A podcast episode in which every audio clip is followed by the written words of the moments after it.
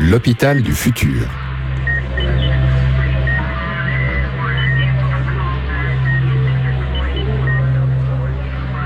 Un podcast produit par l'association Audiolab et Calypsessa, experte en health data. Bonjour à tous et bienvenue dans l'hôpital du futur, le podcast qui raconte comment l'hôpital de demain se construit aujourd'hui même en Suisse, en France, ainsi que dans toute la francophonie. Dans l'hôpital du futur, c'est Warco Brienza qui vous parle, aujourd'hui non accompagné de son acolyte Karim Benzassi, occupé entre les couloirs et les bureaux d'un hôpital. Hein, il a eu une urgence à sa façon. Euh, il n'empêche que je suis bien accompagné malgré tout, car cette semaine, nous allons écouter le docteur Fabrice Damy, aux multiples casquettes, hein, entre le fait qu'il est spécialiste en médecine interne à Lausanne, il est le médecin adjoint au service des urgences du centre hospitalier universitaire vaudois, donc le CHUV, et il est le responsable médical de la centrale d'appel 144, donc l'équivalent du numéro 15 en France, et ce pour les cantons de Vaud et de Neuchâtel, donc c'est une région qui regroupe ces deux cantons-là. C'est à ces titres qu'il participe au projet Franco-6 SIA-REMU, le système d'intelligence artificielle pour la régulation médicale des urgences, qui a rassemblé les services des urgences du CHUV, côté suisse, et du centre hospitalier universitaire de Besançon. Euh, côté français, il y a eu les universités de Franche-Comté ainsi que la HEIGVD pour la partie académique. Mais sans plus attendre, je vais déjà saluer le docteur Damy. Bonjour, monsieur Damy. Bonjour à tous. Je suis ravi de vous accueillir aujourd'hui pour un épisode où j'avais envie qu'on développe cinq problématiques que j'ai entendues de votre bouche. C'était justement à la HEIJVD lors des conférences L'intelligence artificielle en médecine aiguë qui se sont tenues en novembre 2022.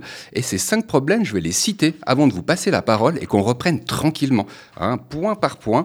Donc ces cinq problèmes, le premier étant une augmentation annuelle du nombre de patients. Le deuxième, c'est un nombre de lits hospitaliers chroniquement insuffisant. Le troisième, c'est des priorités qui sont pas toujours claires entre les missions de première cours, les activités universitaires et les activités programmées. Le quatrième point, le quatrième problème, c'est un déséquilibre entre les ressources disponibles, que ce soit les équipes soignantes ou les ressources matérielles, et les besoins des patients. Et finalement, euh, en guise de conclusion, c'est des services d'urgence, hein, pas seulement celui du CHUV, mais celui euh, ou ceux de tous les pays occidentalisés du moins, qui doivent être inventifs. Est-ce que j'ai oublié quelque chose ou on a déjà de quoi discuter là? Je crois qu'on a de quoi faire pour un petit moment déjà. Mais commençons peut-être par ce premier problème qui n'est pas des moindres et qui est une augmentation annuelle du nombre de patients tendanciellement plus âgés et aux pathologies plus sévères. Hein, vous m'expliquez en off qu'il y a une augmentation qui est constante du nombre d'admissions, qui est de l'ordre de 3 à 5% et pourtant en fait euh, le nombre de soignants. Alors on a lu dans les journaux la difficulté à, recruter hein, en Suisse, en France également. On parle de dizaines de milliers de soignants euh, qui font défaut hein, quand on pense aux médecins, aux infirmiers, infirmières, aides-soignantes, aides-soignants en Suisse. Euh, et puis finalement, d'un côté, on a 3-5% d'augmentation et de l'autre, un personnel qui lui reste stable. Comment c'est vécu Et puis c'est quoi les trucs finalement que vous pouvez trouver pour supporter ça? Alors effectivement, donc il y a une, donnée de base, la population augmente, la population est plus vieille, vit plus longtemps, euh, tant mieux probablement. Mais c'est clair que c'est un impact sur les services d'urgence qui sont la porte d'entrée euh, euh ubiquitaire, j'ai envie de dire, euh, des soins. Et c'est une charge chaque année qui augmente, mais qui n'est pas forcément suivie d'un développement et d'une aide en ressources humaines ou en matériel ou en locaux euh, proportionnels. Donc, si on prend 3% par année pendant 15 ans, on peut imaginer le manque si aucune ressource humaine ou locaux n'ont été attribués pour absorber ces patients. Et puis en plus, été sympa en mentionnant en entrée que le personnel soignant restait stable, tandis qu'il y avait une croissance euh, du nombre d'admissions de l'ordre de 3 à 5% euh, La vérité, c'est qu'on est plutôt dans une phase où le personnel soignant il a tendance à remettre son tablier. On en avait parlé à la fin de la période de pandémie, mais je crois que c'est toujours quelque chose qui est d'actualité. Alors ici, on parle d'un phénomène mondial. Hein, c'est pas uniquement euh, en Suisse ou uniquement aux États-Unis effectivement, donc les entrées, le nombre de patients augmente. Et puis, au lieu d'avoir plus de ressources pour les prendre en charge, on en a plutôt moins, euh, surtout suite à la crise du Covid qui a épuisé de nombreux soignants, qui ont poussé, mais comme dans l'hôtellerie et la restauration, des gens à changer d'orientation professionnelle.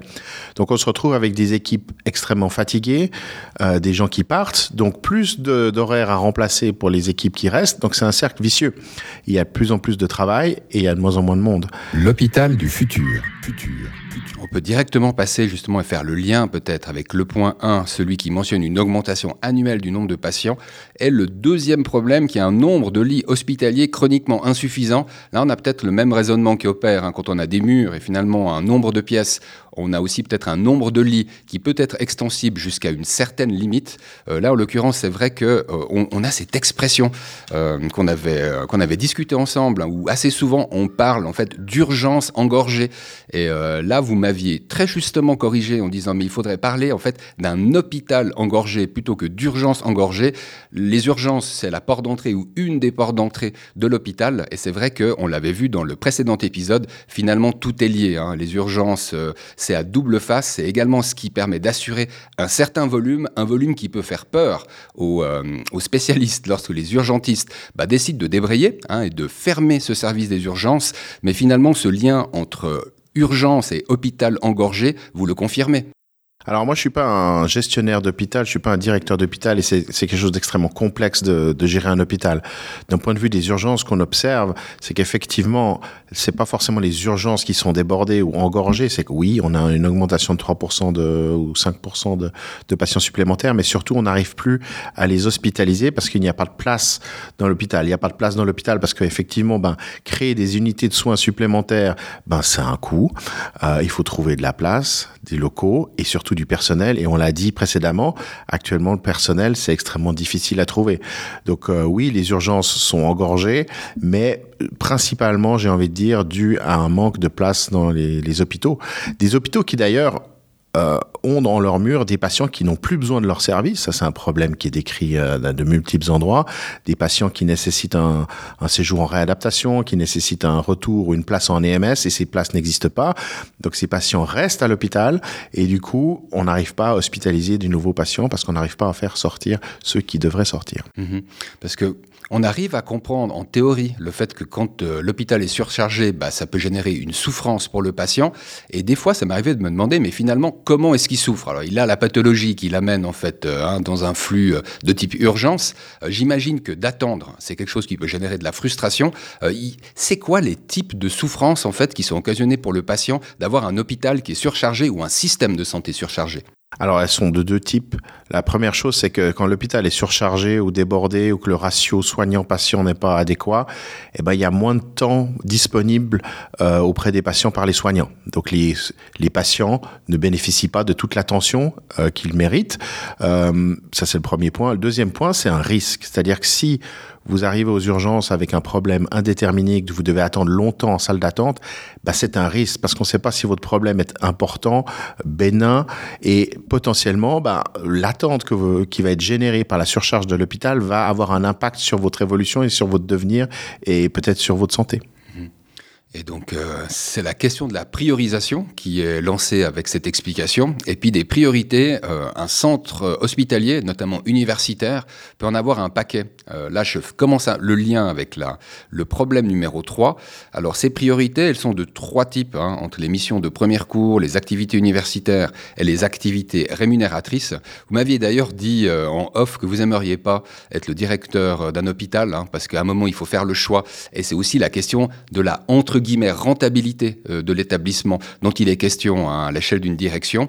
Je profite d'ailleurs de dire que si vous travaillez avec euh, des responsabilités pour le, pour le CHUV, c'est en votre nom propre que vous vous exprimez, donc ni au nom de la fondation pour laquelle vous collaborez également, ni au nom du CHUV, bien que vous soyez assez au fait de comment ça se passe euh, dans les services d'urgence en Suisse et ailleurs. Effectivement, la gestion de ces différents intérêts pour les directions d'hôpitaux est quelque chose d'extrêmement complexe et effectivement, je suis content de ne pas avoir euh, ce type de poste-là, mais il faut bien comprendre qu'il faut à la fois soigner les patients de la région de votre hôpital, c'est la médecine de premier recours, il faut pour un hôpital universitaire être à disposition avec un plateau technique spécifique pour des pathologies graves ou qui nécessitent un geste technique très spécifique pour des patients donc qui vont venir d'un peu plus loin, mais un hôpital universitaire doit également faire de la recherche et il doit également assurer et rendre des comptes à ses financeurs. Et rendre des comptes, ça veut aussi dire dégager un, certain revenu. Donc tous ces flux, ces, flux sont, sont, sont en compétition et il faut trouver le bon équilibre pour à la fois être compétent et disponible pour la médecine de premier recours, mais également pouvoir rendre des comptes à des financeurs et générer un certain revenu. L'hôpital du futur. futur. Je trouve excellent l'exemple que vous avez mentionné, euh, qui est entre deux aspects, hein, la médecine euh, de pointe et puis la médecine d'urgence. Vous avez mentionné que pour faire certains gestes euh, très techniques et très spécifiques, j'imagine qu'il y a des ressources spécifiques qui sont également attribuées, que ces ressources, ben, elles ont une forme de disponibilité, une, une forme de coût. Ce que je me demandais, c'est si on n'assistait pas à une situation de coopétition, où c'est vrai qu'à un moment, il faut faire des choix. Hein. Peut-être que les ressources qui sont allouées à la médecine de pointe euh, ou la médecine de recherche versus la médecine d'urgence, euh, bah, le gâteau euh, financier ne peut pas être agrandi ad aeternam. Et d'un autre côté, ce que j'avais entendu, c'était le docteur Elbeki qui l'avait mentionné, c'est que pour attirer en fait certains experts qui savent faire les gestes dont il est question, eh bien à un moment, il faut aussi un certain volume d'opérations et que ce volume d'opérations pouvait être complété par ce qui provenait des urgences. Est-ce que c'est quelque chose que vous pouvez confirmer, par exemple au CHUV, cette complémentarité en plus de la forme de compétition? Alors, ce qui est évident, c'est que pour être bon dans un domaine, il faut effectivement avoir un certain volume d'activité, un volume de patients. Euh, si on fait un geste une fois par année, on sera jamais bon. Euh, par contre, je pense pas qu'on puisse dire qu'il y a une compétition pour attirer des patients, ou si c'est le cas, c'est vraiment, c'est pas le problème majeur. Le problème majeur, c'est, c'est en tant que décideur d'hôpital, est-ce que je donne des infirmiers, des médecins, des ressources matérielles plus à un domaine de pointe ou à la médecine de premier recours, qui, est peut-être la médecine générale ou, ou les urgences. Et c'est une question extrêmement difficile. Et euh, vous m'aviez euh, spécifié finalement euh, trois types de médecine euh, qui avaient leur coût, qui avaient un surcoût. Donc euh, la médecine d'urgence qui est en lien avec les imprévus, hein, quand on peut pas prévoir effectivement, bah, c'est plus difficile d'être euh, optimal au niveau de la dépense. La médecine de pointe qui nécessite des frais d'hospitalisation, que ce soit pour un service électif ou ambulatoire. Et puis finalement, il y avait les programmes expérimentaux. Donc là, on est peut-être davantage dans la mission de recherche hein, d'un centre hospitalier universitaire. Et bah, ceux-ci génèrent des frais, mais qui sont propres bah, aux investissements qui sont à faire dans le cadre de la, de la recherche. Je me souviens, j'avais noté l'augmentation de budget du CHUV entre 2021 et 2022, tout simplement parce que c'est des informations qui sont publiques. Hein, c'est un budget qui est passé globalement de 1,6 milliard à 1,8 milliard. Et donc, c'est dire si euh, bah, ces trois types de médecine, elles ont également une incidence sur un budget. Alors, je sais, vous l'avez dit tout à l'heure, vous n'êtes pas gestionnaire, mais en l'occurrence, c'est trois médecines où à un moment, il, il s'agit de faire des choix. Quoi. Alors, la recherche, euh, c'est pas forcément un domaine que je connais extrêmement bien, mais c'est sûr, c'est certain que les hôpitaux participent au développement de la recherche, mais la recherche est également financée par des fonds privés, par des fonds publics, et c'est pas ça qui, grève le, budget des hôpitaux. Euh, ce qui coûte extrêmement cher dans les hôpitaux, bah, comme dans toutes les entreprises, c'est, les ressources humaines.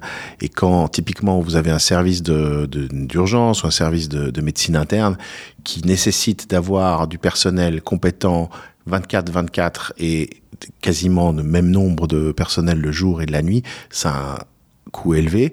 Et c'est, de par les réglementations de remboursement en Suisse, c'est pas un type de médecine qui est extrêmement rémunérateur. Donc, des coûts élevés et peu de revenus. Après, la médecine spécialisée, mais ça c'est propre au système suisse en particulier, parce que je connais moins bien les autres, c'est quelque chose qui est mieux rémunéré. Donc on a une compétition potentiellement entre une médecine de premier recours évidemment nécessaire mais qui coûte, et puis une médecine spécialisée qui, de par les, c'est pas la faute des hôpitaux des médecins, mais de par la réglementation en cours, est mieux rémunérée. Donc évidemment c'est assez attractif potentiellement de mettre des ressources supplémentaires dans de la médecine qui va générer encore plus de revenus. Et donc rendre euh, ces euh, titres de noblesse à la, à les, aux hospitalisations programmées qui en fait euh, bah, permettent de se refaire également d'un point de vue financier et de faire des opérations qui sont essentielles, même si elles ne sont pas euh, urgentissimes. Effectivement, ces, ces, gestes programmés, que ce soit opératoires ou interventionnels, sont évidemment nécessaires pour traiter les gens. Les gens en ont besoin. Euh, mais on sait que si cette médecine-là rapporte plus aux hôpitaux. Et puis, donc, il y a potentiellement une tendance à, favoriser ou à s'assurer qu'on puisse faire vraiment tous ces gestes, peut-être parfois au détriment de, la médecine qui rapporte moins, médecine interne, médecine d'urgence. Mais une fois encore, c'est un équilibre extrêmement complexe à, trouver et je suis pas en mesure de juger euh, ces choix qui sont vraiment très difficiles. L'hôpital du futur. futur. Par contre, vous mentionniez il y a quelques minutes hein, le nerf de la guerre que constitue bah, la ressource humaine euh, et donc euh, le personnel soignant, qu'on parle de médecins, infirmiers, infirmières, aides-soignants, aides-soignantes. Euh, il y a un déséquilibre entre les ressources qui sont disponibles et qui doivent l'être H24. Je pense que c'est ça un, des, grands challenges. dans les ressources, bah, on parle évidemment des équipes soignantes. Il n'y a pas que les équipes soignantes, hein, même si elles sont au centre des préoccupations. Il y a également les ressources matérielles qui peuvent parfois faire défaut. Une période comme celle du Covid a rappelé comme certains euh, aspects matériels pouvaient être décisifs euh, à l'instant T.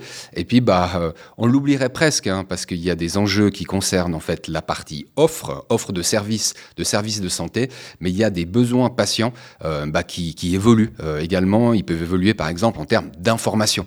on est toujours plus demandeur d'une information instantanée, une information qui n'est pas toujours facile ou simplement possible de délivrer. je voulais revenir sur cette période intense qui a été, qui a été le, le Covid, on avait parlé ensemble euh, bah, du manque de reconnaissance qui avait pu être perçu. Alors on se rappelle de la période d'applaudissement. C'est une période qui a été finalement assez brève, hein, euh, même si elle a duré euh, quelques semaines. après coup, il y en a beaucoup qui ont, qui ont quitté le métier. C'est également valable pour la Suisse, même si elle est peut-être un peu moins impactée que les pays avoisinants. Alors effectivement, les personnes qui ont le plus souffert, qui ont le plus travaillé, qui ont le plus de souffrance émotionnelle sont certainement les, services et les soignants qui ont été au contact pendant longtemps avec des patients souffrant du Covid, ainsi que les interactions parfois extrêmement difficiles avec leur famille. Donc sans être exhaustif, je pense pas en particulier aux soins intensifs, à la médecine interne, aux équipes dans les EMS qui ont eu de nombreux décès dans leur, dans leur mur. À l'inverse, aux urgences, on a bénéficié... Euh, d'une petite accalmie. Alors c'est pas très populaire de le dire, mais c'est vrai, on a eu une baisse d'activité puisque, en particulier à cause du confinement, les gens ne faisaient plus de sport, donc ne se cassaient plus la jambe. Et puis euh, également, il y a eu malheureusement aussi une certaine crainte probablement de consulter les urgences ou d'aller dans les hôpitaux de peur d'attraper le Covid. Donc certains patients ont préféré rester à la maison et c'est un peu l'effet boomerang qu'on a récupéré dans ben, aux urgences et dans d'autres services hospitaliers, c'est que on a retrouvé à la fin du, du confinement et euh, avec la baisse du Covid des patients un peu plus malades puisqu'ils avaient potentiellement probablement attendu un peu trop longtemps avant de consulter. Et en l'occurrence, cette trêve, euh, vous confirmez qu'elle s'est arrêtée. C'est-à-dire, vous avez été tranquille un moment euh, pendant la pandémie, mais je crois que maintenant, euh, on en reparle d'ailleurs hein, dans les médias, dans la presse, il y a une difficulté qui est en lien avec cette, cette dissonance, ce déséquilibre entre les ressources disponibles et les personnes qui sont en augmentation, si je vous comprends bien. Alors effectivement, si je puis dire, les affaires ont repris de plus belle, avec un, un afflux extrêmement important dans dans, les centres d'urgence, euh, en tout cas en Suisse romande, euh, mais ailleurs euh, dans le monde. Donc on suit les blogs nord-américains, c'est exactement la même chose. Ils sont même encore un peu plus en avance que nous, puisque eux souffrent bien plus de pénurie de personnel, ferment bien plus de structures. Donc oui, plus de monde, des hôpitaux qui n'arrivent pas, qui n'ont pas des murs extensibles. Donc une grosse charge sur tout le personnel soignant. Donc on est, on est vraiment dans une phase, on n'est plus dans la crise Covid, mais on est dans une crise où les gens sont extrêmement fatigués et doivent, comme je l'ai dit précédemment, suppléer souvent à des gens qui arrêtent le métier, qui sont en arrêt maladie, et euh, c'est une pression extrêmement forte sur le personnel soignant. Vous avez euh, probablement récemment lu hein, ces intentions euh, du côté gouvernement français concernant personnel soignant, des profils comme les infirmiers infirmières, bah, qui sont évidemment formés avant de commencer le travail. ils étaient en train de réfléchir en fait à une période minimale dans la, durant laquelle il faudrait rester en France pour pouvoir finalement exercer son métier et puis avoir une forme de retour sur investissement. Hein. C'était là l'intention. Allez, je me suis demandé si j'allais vous poser la question, vous-même représentant le personnel soignant, mais qu'est-ce que vous en pensez? Est-ce que c'est une bonne direction d'après vous? Alors je pense que à titre personnel, si l'État investit euh, pour former des gens, je pense légitime qu'il souhaite avoir une garantie, un mini retour sur investissement. Donc, euh, je pense que c'est difficile d'imposer à des gens de continuer à travailler s'ils n'ont plus envie de travailler. Mais typiquement, dans, bah, nous, nous sommes ici dans une région transfrontalière et on sait que on attire beaucoup de gens de personnel français, euh, puisque nous avons des conditions de travail un peu différentes et semble-t-il plus favorables, je peux comprendre que l'État français qui forme des médecins, qui forme des infirmiers, souhaiterait exiger de leur part qu'ils travaillent un nombre défini d'années en France avant potentiellement de quitter le pays, par exemple. Mm-hmm. En préambule du cinquième problème, euh, qui était le dernier de notre liste, euh, et qui en fait mentionnait des services d'urgence qui doivent être inventifs, selon les termes que vous aviez employés, euh, c'était en novembre de l'année passée, moi ce que je me demandais c'était est-ce que cette période de Covid, elle a déjà été l'occasion d'être inventif aux urgences, parce que c'était tellement soudain, je me suis dit peut-être qu'il y a eu des idées à retenir de cette période d'urgence il y a une expression que j'aime bien, mais que je vais traduire rapidement de l'italien, c'est quand l'eau nous arrive aux fesses, on apprend à nager. Alors c'est peut-être même déjà trop tard quand elle arrive aux fesses. Alors ce qui est sûr, c'est que les urgences ont, essayé d'être inventives bien avant le Covid. Le but est toujours le même, c'est d'essayer d'être meilleur, c'est-à-dire d'apporter de, meilleure qualité des soins, de pouvoir peut-être soulager notre personnel pour, de certaines tâches pour qu'ils puissent être plus disponibles pour des relations humaines avec les patients, quelque chose qui heureusement ne peut pas être remplacé euh, par la machine. Euh, J'ai pas en tête d'exemples qui ont permis aux urgences d'être plus inventifs euh, grâce au Covid. Je dois avouer que pendant le Covid, les hôpitaux ont été principalement absorbés par une gestion des ressources humaines, où accueillir ces gens, par quel personnel, de, redéfinir des zones de soins qui s'occupaient peut-être pas de patients avant, mais de pouvoir mettre des patients Covid à cet endroit-là, de, de récupérer du personnel qui avait peut-être pas l'habitude de traiter ce genre de patients, mais du coup d'arrêter de faire ce qu'ils faisaient avant, mais de se concentrer sur des patients Covid. Euh, c'est un souci, par contre, effectivement, je le disais permanent, en particulier dans les milieux universitaires, d'essayer de trouver des solutions pour améliorer les prises en charge. Et le projet bah, euh, initié euh, par nos collègues de Besançon, qui sont venus nous, chercher pour travailler avec eux, bah, c'est clairement, clairement un exemple où peut-être qu'avec un petit peu d'aide informatique, euh, on arriverait à être meilleur et à surtout mieux utiliser les ressources parce que les budgets sont pas infinis et on peut pas simplement demander des budgets supplémentaires à la direction des hôpitaux ou aux États. Ils l'ont pas. C'est pas qu'ils veulent pas, c'est qu'ils ne l'ont pas. Donc on doit aussi nous sur le terrain faire notre part, essayer nous-mêmes de trouver des solutions. L'hôpital du futur.